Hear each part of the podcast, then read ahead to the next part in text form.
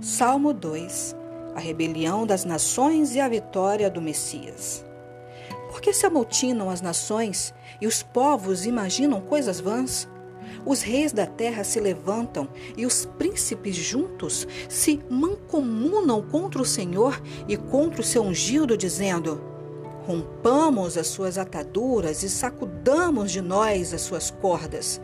Aquele que habita nos céus se rirá o Senhor zombará deles.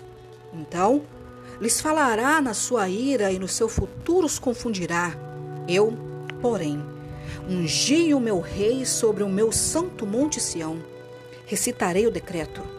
O Senhor me disse: Tu és meu filho. Eu hoje te gerei.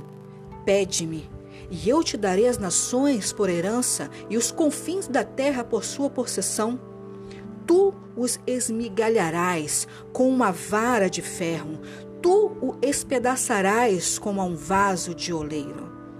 Agora, pois, ó reis, sede prudentes, deixai-vos instruir juízes da terra, servi ao Senhor com temor e alegrai-vos com tremor. Beijai o filho, para que se não ire, e peçais no caminho, quando em breve se inflamar a sua ira Bem-aventurados todos aqueles que nele confiam.